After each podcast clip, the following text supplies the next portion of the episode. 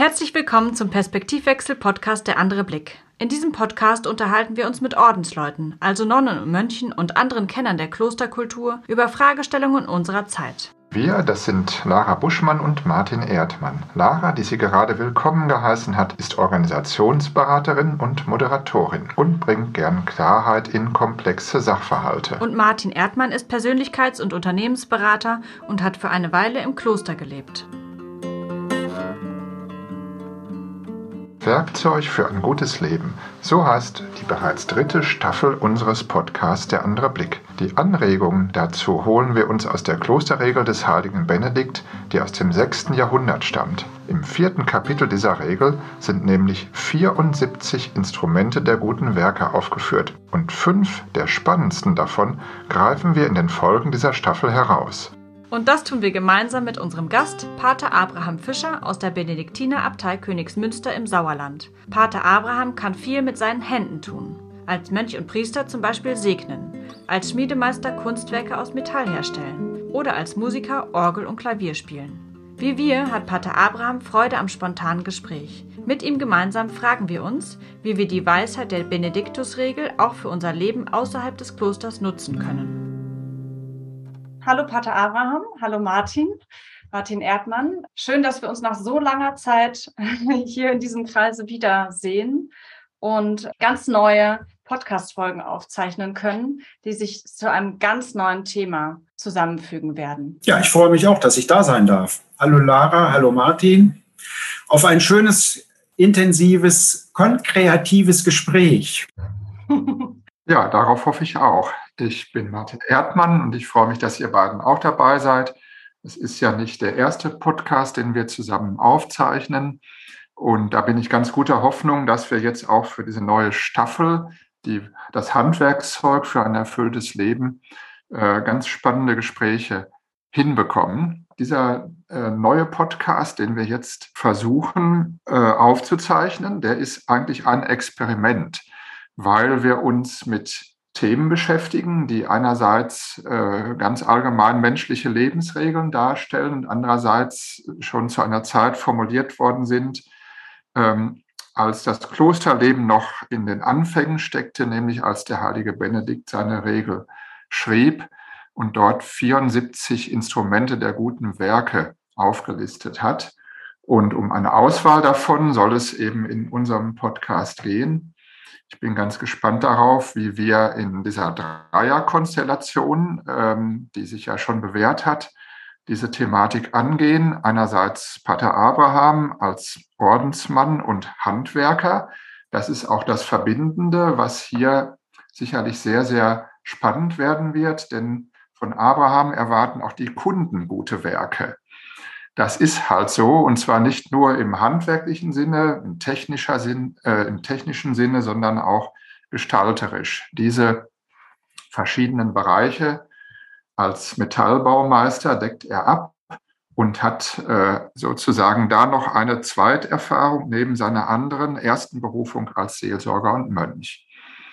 Lara als systemische Beraterin und Organisationsentwicklerin hat auch einen Blick auf das gute Leben. Oftmals in Gruppen, in verschiedenen Konstellationen ist sie beauftragt, eigentlich für das gute Leben oder für die Erkenntnis, wie man zum guten Leben kommt, zu sorgen. Da kannst du bestimmt gleich noch was dazu sagen, Lara.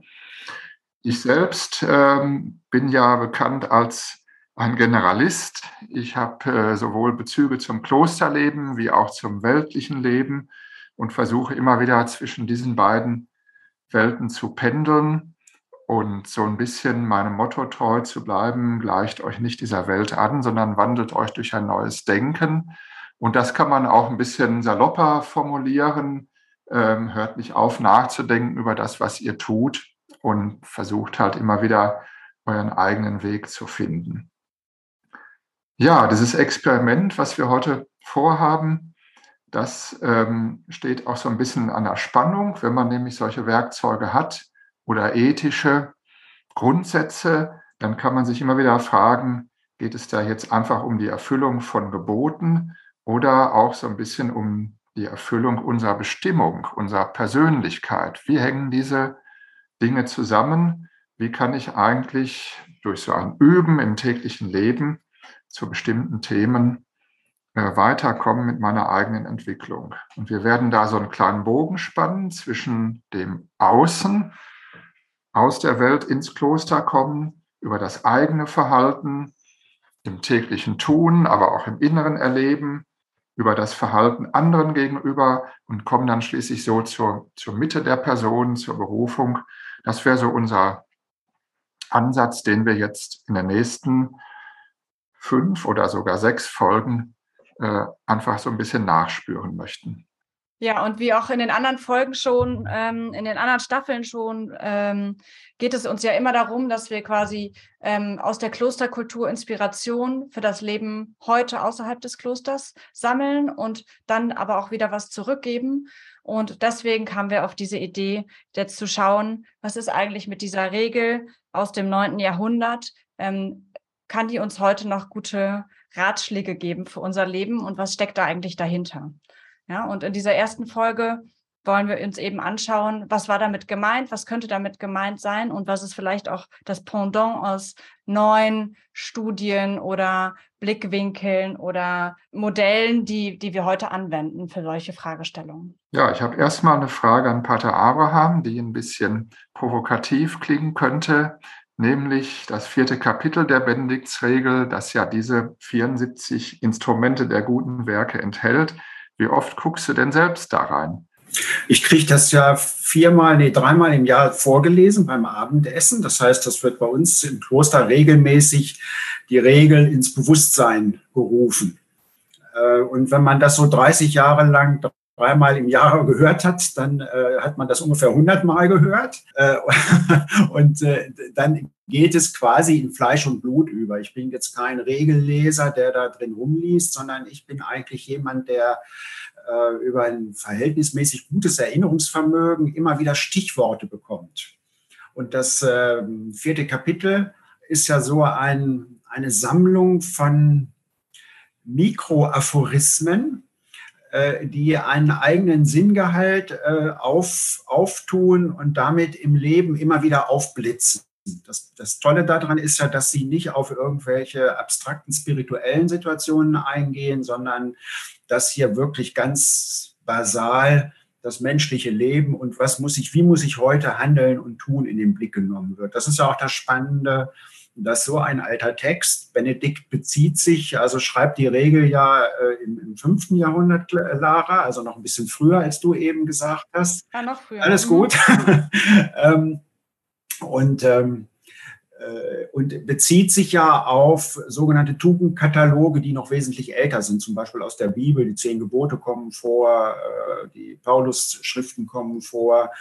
Das heißt, er schöpft letztendlich aus der Tradition und übernimmt auch vieles von einem Abt, der auch eine Regel vor ihm geschrieben hat. Also Benedikt erfindet, und das finde ich für unseren Kontext richtig gut und wichtig, er findet nicht das Rad neu, sondern er macht eine Zusammenstellung für das, was aus seiner Sicht für seine Zeit und für sein Kloster wichtig sein könnte. Ja, das ist sowieso auch interessant aus meiner Sicht auch, ähm, dass es oft wird dann gesagt, ja, das, das ist ja nichts wert, das ist ja nichts Neues.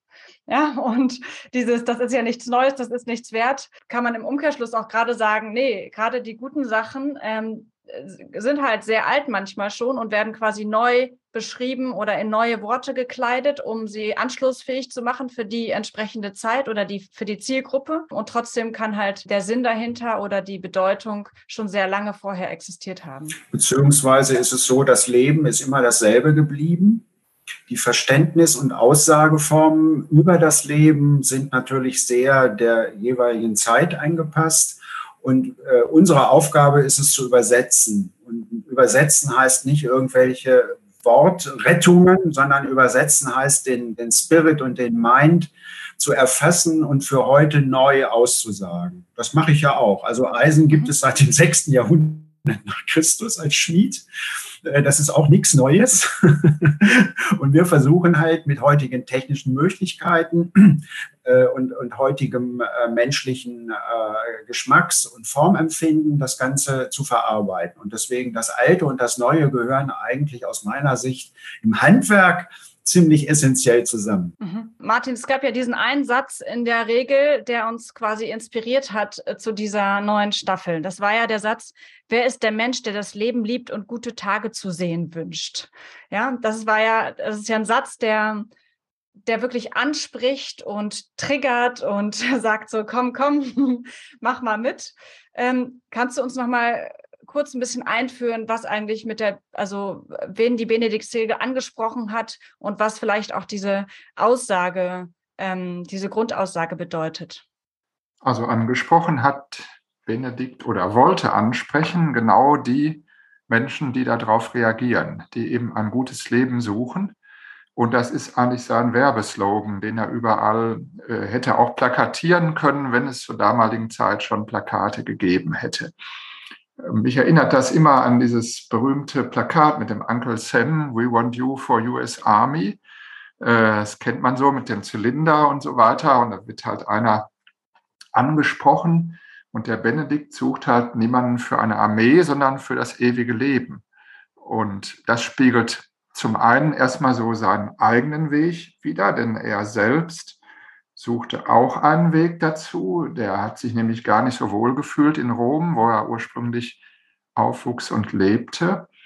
Und er war offensichtlich der Meinung, dass es außer ihm noch eine ganze Reihe anderer Leute gibt, die auch mit dieser hm, täglichen Lebensweise, die man eben im Rom des fünften Jahrhunderts vorfand, eigentlich nicht mehr, nichts mehr anfangen konnten und die aber nicht nur einfach weg wollten, sondern die etwas anderes wollten. Also nicht nur einfach ein dagegen, sondern eine Alternative suchten.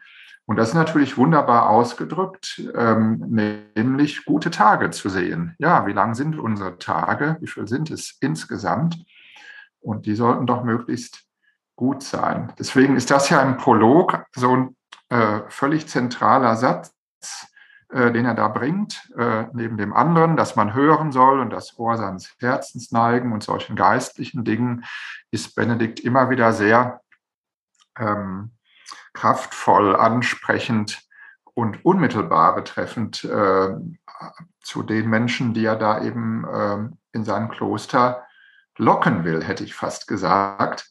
Und dann ist es auch ganz spannend, dass diese Instrumente des guten Lebens schon gleich am Anfang der Regel eben auch kommen. Sowas wie, hast du mal da eine Mappe oder deinen Werkzeugkasten und äh, damit wirst du jetzt quasi dein ganzes Leben arbeiten.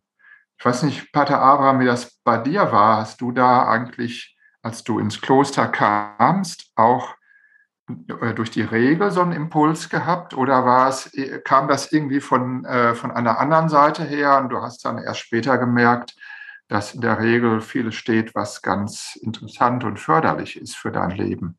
Wie ist das gelaufen? Also ich bin vor 33 Jahren Benediktiner geworden und bin nicht aufgrund eines Regelstudiums äh, auf die Benediktiner gekommen, sondern aufgrund der Lebensform. Äh, Benediktiner, und das kam mir damals sehr entgegen, sind ja Menschen, die ein gestaltetes Leben führen. Das fängt damit an, dass wir einen Tagesrhythmus gemeinsam verabredet haben, den wir auch versuchen, äh, gegen das Treiben der Welt abzuschirmen und einzuhalten.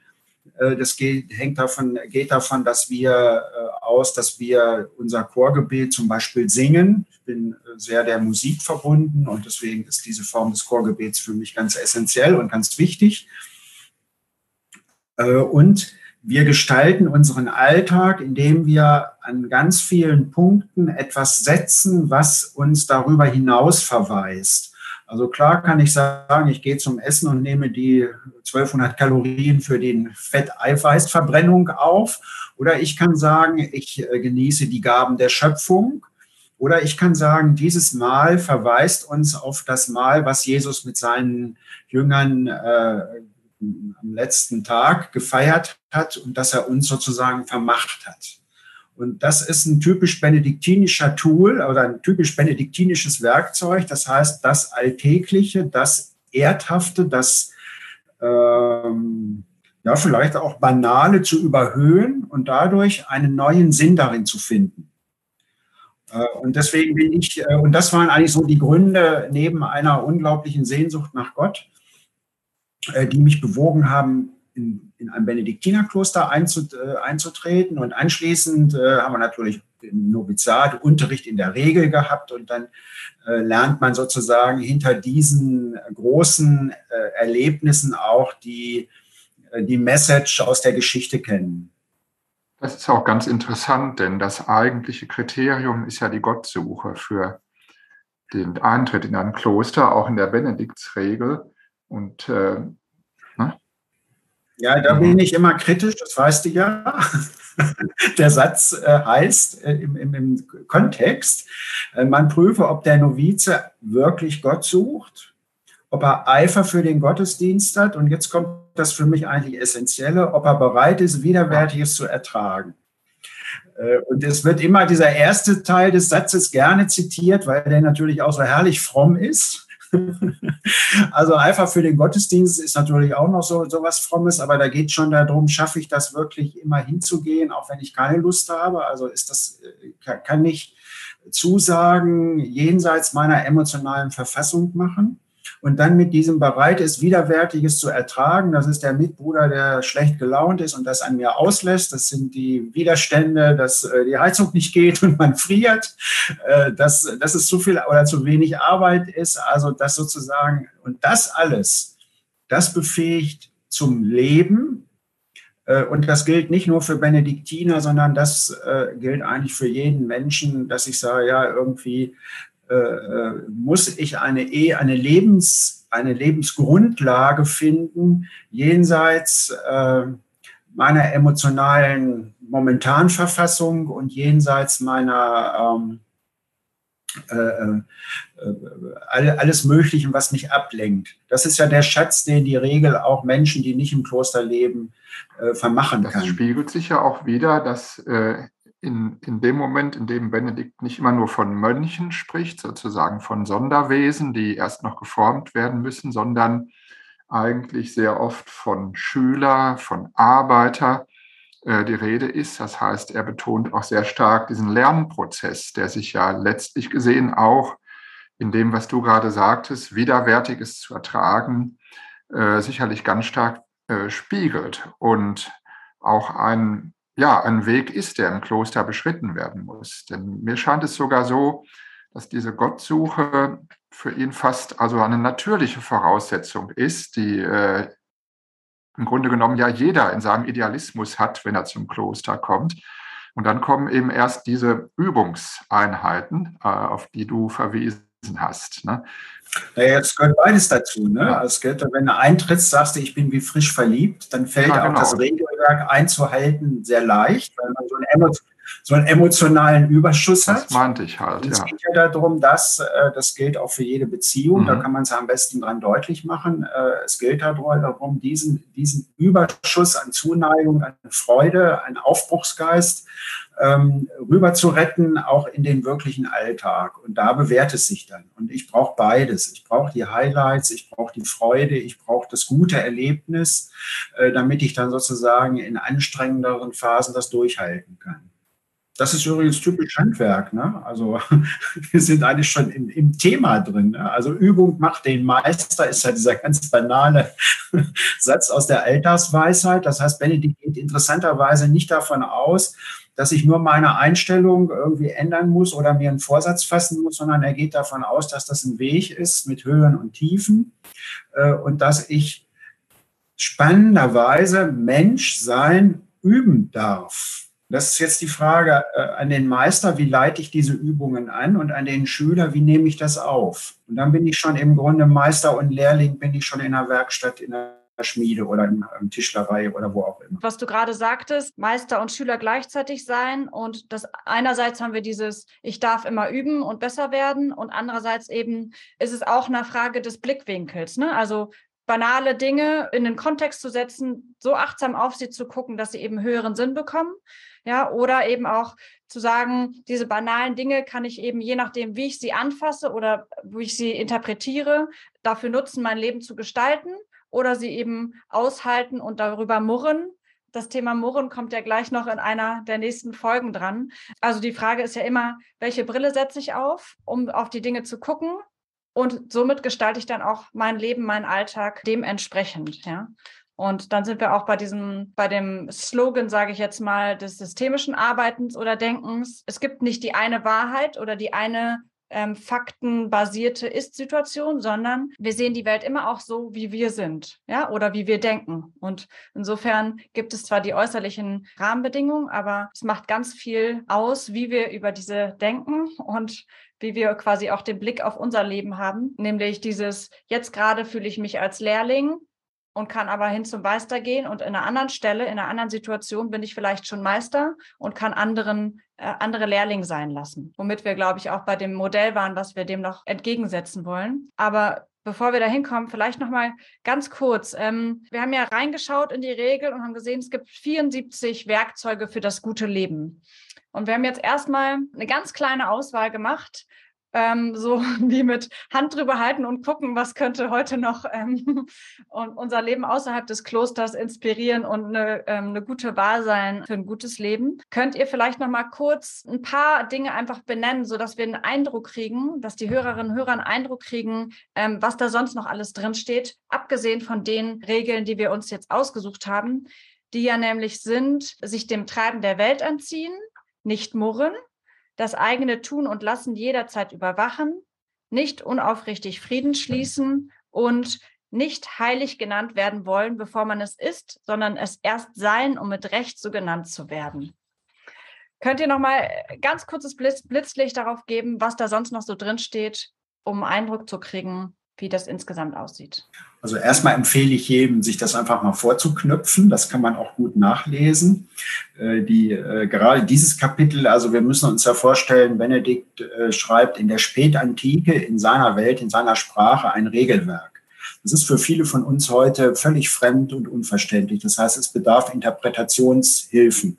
Aber gerade das vierte Kapitel, das ist so konkret und so klar, dass man das eigentlich wie so eine Perlenschnur runterbeten kann, äh, um ähm, äh, also quasi wie eine Litanei, äh, um, um daran immer wieder so, so hängen zu bleiben, zu sagen, oh, da müsstest du mal mehr drauf achten, da müsstest du mal mehr, mehr drauf achten. Und dann kommen da eben zum Beispiel, ich habe es ja eben schon gesagt, die zehn Gebote vor, also nicht stehlen, ähm, äh, kein, kein Ermorden, dann kommen, das sind ganz unterschiedliche Sätze. Das ist wie wenn wir in unsere Werkzeugkiste gucken da gab es gerade bei uns in der Werkstatt nämlich richtig Stress, weil die nicht aufgeräumt war. und ähm, weil manche Werkzeuge abgenutzt und schlecht waren. Und wenn man auf der Montage also draußen ist und steht da und hat nicht das richtige Werkzeug mit, dann ist das schon ziemlich ärgerlich. Und deswegen sind die sehr unterschiedlich. Den drohenden Tod sich täglich vor Augen halten, ist eins der sehr schwierig, als schwierig empfundenen, ich finde es nicht schwierig, aber als schwierig empfundenen. Äh, und Gott, Gott lieben, den Nächsten lieben, wie sich selbst.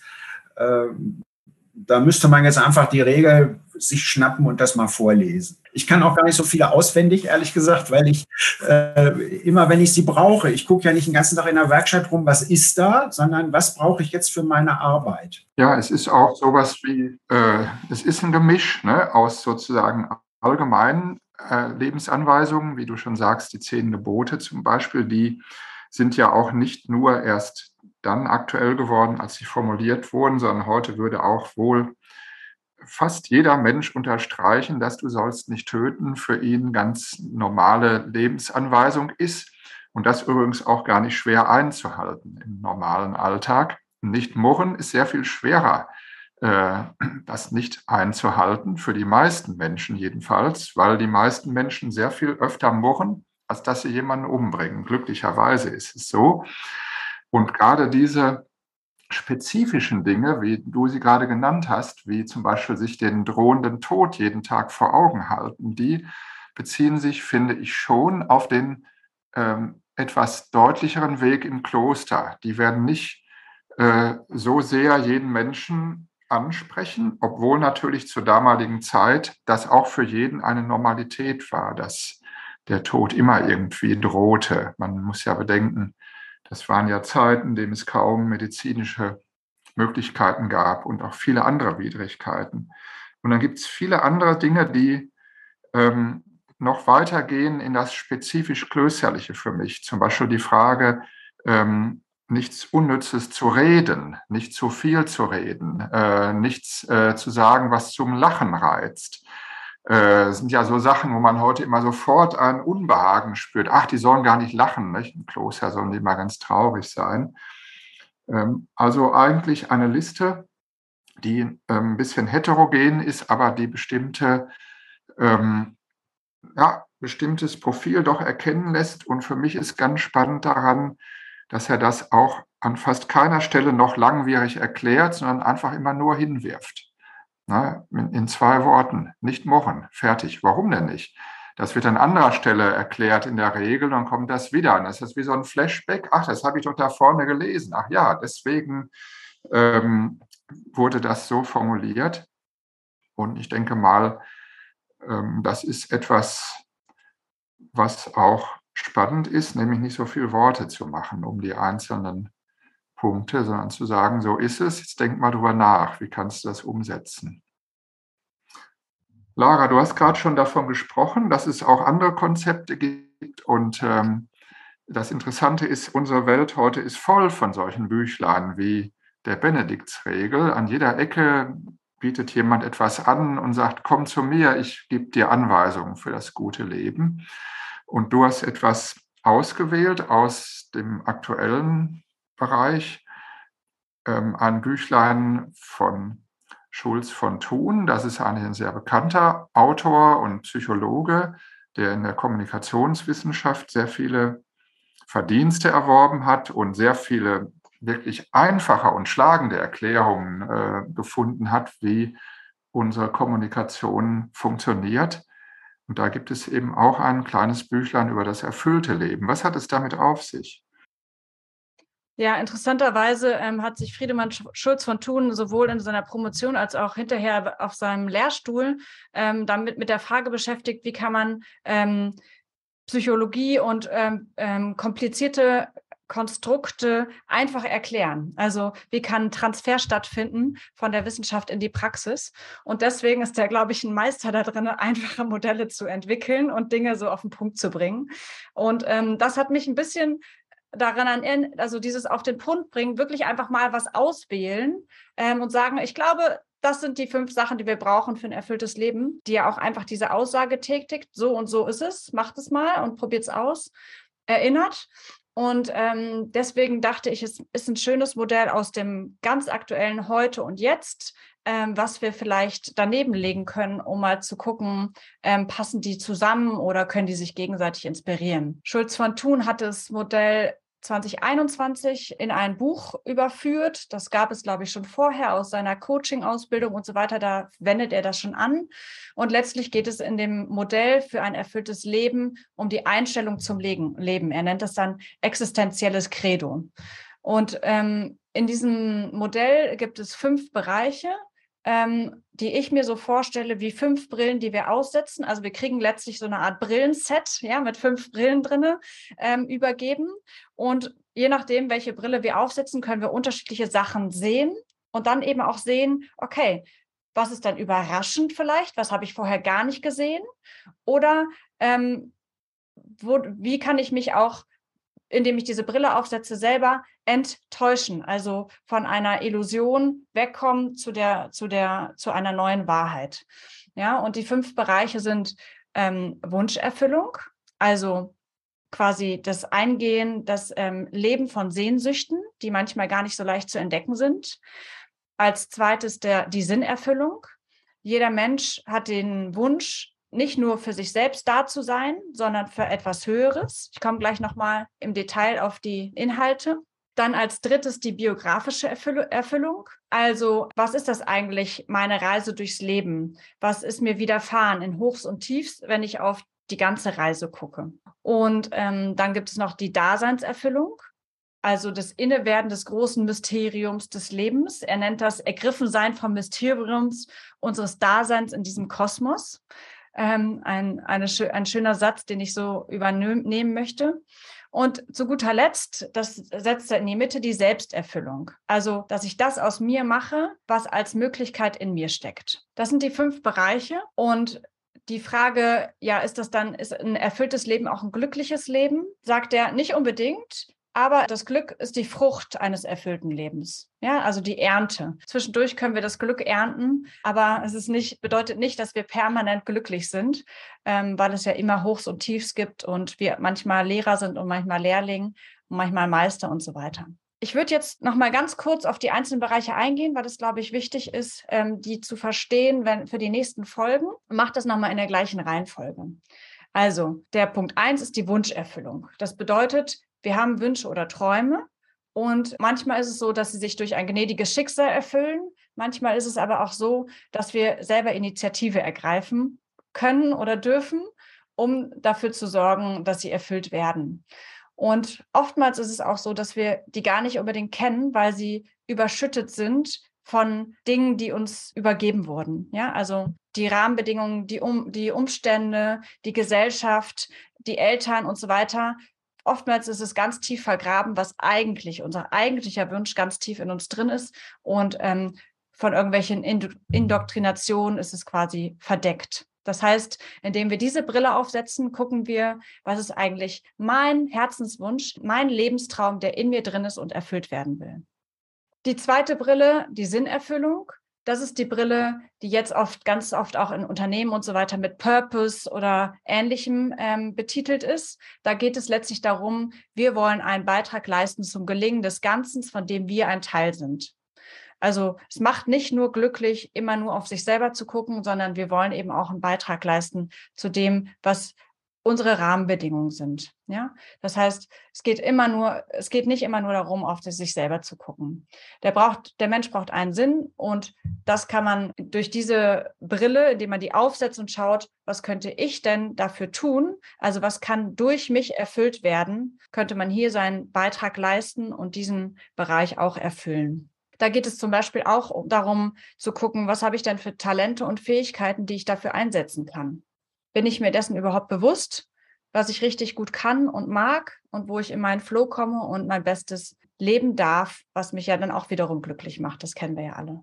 Die biografische Erfüllung war für mich so eine Überraschung ein bisschen. Und dann hat es aber ganz viel Sinn gemacht, nämlich es gibt ja dieses Modell von der Heldenreise. Alle großen Filme sind zum Beispiel so aufgebaut, auch viele Romane, dass wir einfach gucken, der Held oder die Heldin ist in einer Ist-Situation und kriegt irgend von irgendwo einen Ruf und begibt sich dann auf eine Reise. Unterwegs ähm, findet die Person dann Mentoren, aber eben auch Menschen, die gegen sie arbeiten und sie muss große Herausforderungen bezwingen, also durch Tiefs gehen und durchs Hochs und erlebt dadurch eine Transformation und kommt irgendwann quasi als veränderter Mensch, ja, vom Lehrling zum Meister zum Beispiel, wieder in der alten Welt an und muss dann schauen, ah, was mache ich denn jetzt? Was passiert denn jetzt mit mir? Was kann ich jetzt für meine Umwelt tun und so weiter? Und ich glaube, dass diese biografische Erfüllung genau das ist, eben die Brille aufzusetzen und zu sagen, was könnte ich denn jetzt schon für ein Buch über mein Leben schreiben? Und dann kriegen diese Tiefs zum Beispiel, also die Tiefpunkte und aber auch die triumphalen Höhepunkte eine andere Bedeutung, weil ich eben sehe, es geht immer auf und ab.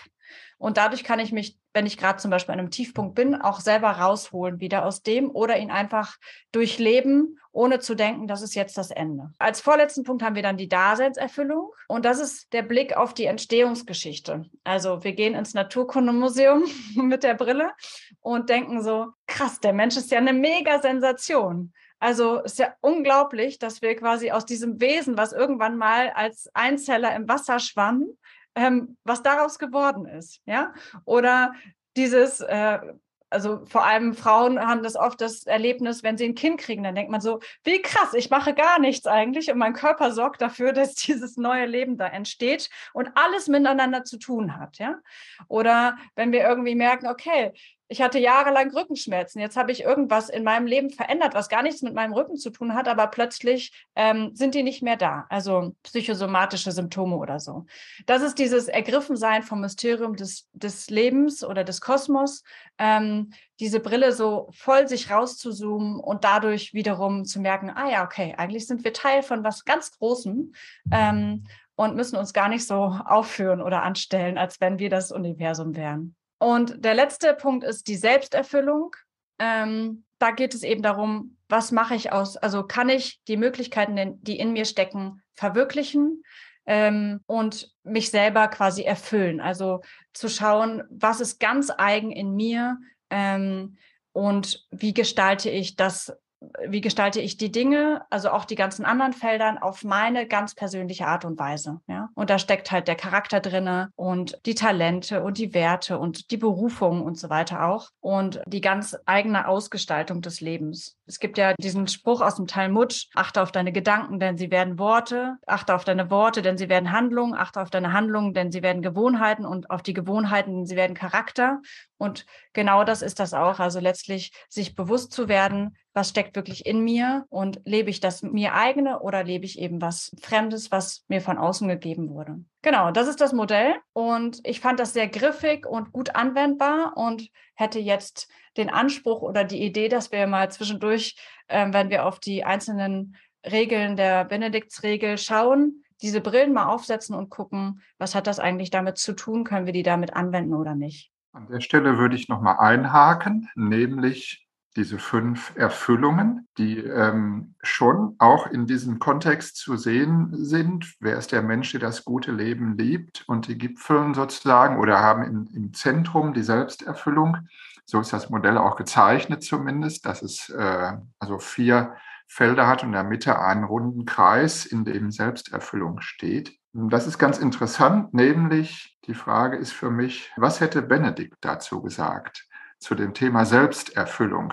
Hat er das so gemeint? Es war nämlich ganz interessant, Lara, als wir das vorbereitet haben, diese Folgen, da hast du gesagt, es gibt ein Werkzeug, das kann ich auf gar keinen Fall gelten lassen, es sei denn, ich hätte es falsch verstanden, nämlich den Eigenwillen hassen. Und da habe ich gesagt, ja, das halte ich aber für einen sehr zentralen Punkt in der Benediktsregel, weil das auch an anderen Stellen vorkommt. Und ähm, da frage ich mich äh, zum einen, wie ist das zu verstehen? Das wäre auch die Frage an dich, Abraham. Wie verstehst du das, äh, wenn man dir das sagt, auch als Handwerksmeister zum Beispiel, den Eigenwillen hassen? Und zum anderen, wo liegt da so die Trennlinie zwischen der Frage, ich möchte ein inneres Wachstum machen und ich möchte eine Selbstoptimierung machen? Weil das sind ja zwei Bereiche, die sehr eng beieinander liegen und doch auch sozusagen man zu sehr abdriftet in Richtung Optimierung dann kann es auch sehr leicht schiefgehen. Und da ist auch eine Tendenz, finde ich, in unserer heutigen Zeit ähm, gegeben. Wie würdest du das sehen, Pater Abraham? Ähm, ist das was, was in deinem Denken eine Rolle spielt oder im klösterlichen Alltag eine Relevanz hat? Also ich sehe oder ich verstehe die Werkzeuge der geistlichen Kunst insgesamt äh, als Folien. Also früher hatte man ja so eine Tageslichtprojektorfolie Heute hat man 1000 PowerPoint-Folien. Äh, und wenn man die alle übereinander legt, dass das sozusagen ein abstraktes Gesamtkunstwerk gibt, dann kann man eigentlich erst erfassen, was damit gemeint ist. Weil dann lösen sich auch die vermeintlichen Widersprüche, die Lara zu Recht äh, als auch zum Teil menschenverachtend, sind sie ja auch missverstanden worden, ähm, äh, verstehen kann äh, die lösen sich auf. Weil es geht dann nicht mehr darum, äh, in Polaritäten zu denken, sondern es geht ja äh, beim, beim Werkzeug darum, für den jeweiligen Arbeitsauftrag das passende Werkzeug zu finden.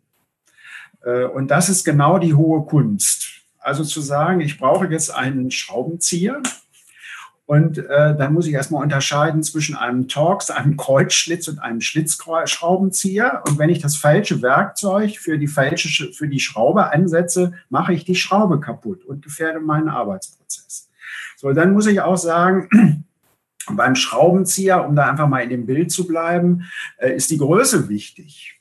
Also ich kann nicht an eine kleine Schraube mit einem Mordsschraubenzieher drehen, weil dann äh, überstrapaziert ich sie erstmal, passt die gar nicht in den Schlitz. Also die Formpässigkeit liegt schon gar nicht vor. Und die, äh, wenn ich damit dran gehe, mache ich, äh, zerstöre ich die Schraube. Genauso, wenn ich an eine große Schraube mit einem kleinen Schraubenzieher drehe, äh, mache ich den Schraubenzieher kaputt. Äh, und das ist eigentlich ein, ein, ein, schönes, äh, ganz konkretes Beispiel, dass es Situationen gibt, wo mein Ego so fett und so unüberwindlich ist, äh, dass wirklich Welt gefährdet wird, dass meine Arbeit und dass mein Leben gefährdet wird. Und dann gilt es in der Tat, irgendwann mal ganz klar jetzt nicht darum zu doktern, sondern zu sagen, ich setze jetzt eine Grenze, das geht jetzt nicht. Und dann gibt es natürlich auch Situationen, wo, äh, wo ich wirklich in meiner Existenz gefährdet bin und eine, eine freie Selbstbestimmung brauche, damit ich überlebe. Und genau das ist äh, übrigens äh, auch das Geheimnis der Botschaft Jesu Christi, dass die nicht aus lauter einleuchtenden, ein, also linearen und nur in einer Richtung zu verstehenden Weisungen besteht, sondern dass es darum geht, das Leben wahrzunehmen, das Projekt einzugrenzen und dann aus der Fülle der Möglichkeiten das eine Werkzeug rauszusuchen, was jetzt wirklich funktioniert. Und dann geht es auch darum, beides zu ehren und zu achten. Das heißt zu sagen, also Mutwilligkeit führt im Handwerk überhaupt nicht weiter, sondern ich muss eigentlich sagen, also passt dieses Werkzeug zu meiner Frage. Und dann muss ich entscheiden, nehme ich es oder nehme ich es nicht. Äh, und dann geht es auch nicht darum, mit der Brechstange überall beizugehen, sondern dann geht es darum, genau einzupassen, was ist das Richtige. Und da kann man übrigens im Handwerk sehr schön den Lehrling vom Meister unterscheiden. Der Lehrling, der versucht das schon mal mit Druck und, und Kraft und, äh, und äh, zu, lösen, manche Probleme. Und dann ist sowohl das Werkstück wie das Werkzeug gefährdet. Und wenn er es ganz dumm macht, er selbst auch, weil er dann die Sicherheitsvorschriften nicht einhält. Und das wäre eigentlich für mich die Antwort auf diese Frage, die natürlich die Anfrage nicht auslöscht, aber zumindest relativiert. Absolut, das ist eine super Erklärung und macht total viel Sinn für mich. Ähm, dieses aktiviert sich auch diese Vehemenz dieses Satzes, den ich erstmal als allgemeine Regel für ein gutes Leben so nicht annehmen konnte. Ja, vielen Dank. Ich würde vorschlagen, wir verabschieden uns für heute und sehen uns dann demnächst wieder zu der ersten Folge sich dem Treiben der Welt entziehen. Und ich bin da schon sehr gespannt drauf und freue mich total, da mit euch ans Konkrete zu gehen und weiter nachzudenken. Dann bis zur nächsten und zur ersten Folge unserer Staffel. Bis dahin. Tschüss. Tschüss, bis zum nächsten Mal. Tschüss. In der nächsten Folge steigen wir ein mit dem Wunsch auszusteigen, sich dem Treiben der Welt entziehen. Steht das am Anfang eines guten Klosterlebens? Und kann das für uns ein Rezept sein, um zufriedener und echter zu werden? Den Perspektivwechsel-Podcast Der andere Blick finden Sie auf Spotify, Apple Podcast, Deezer, Google Podcast und überall, wo es gute Podcasts gibt. Und natürlich auf der Seite des Vereins www.klosterland.de.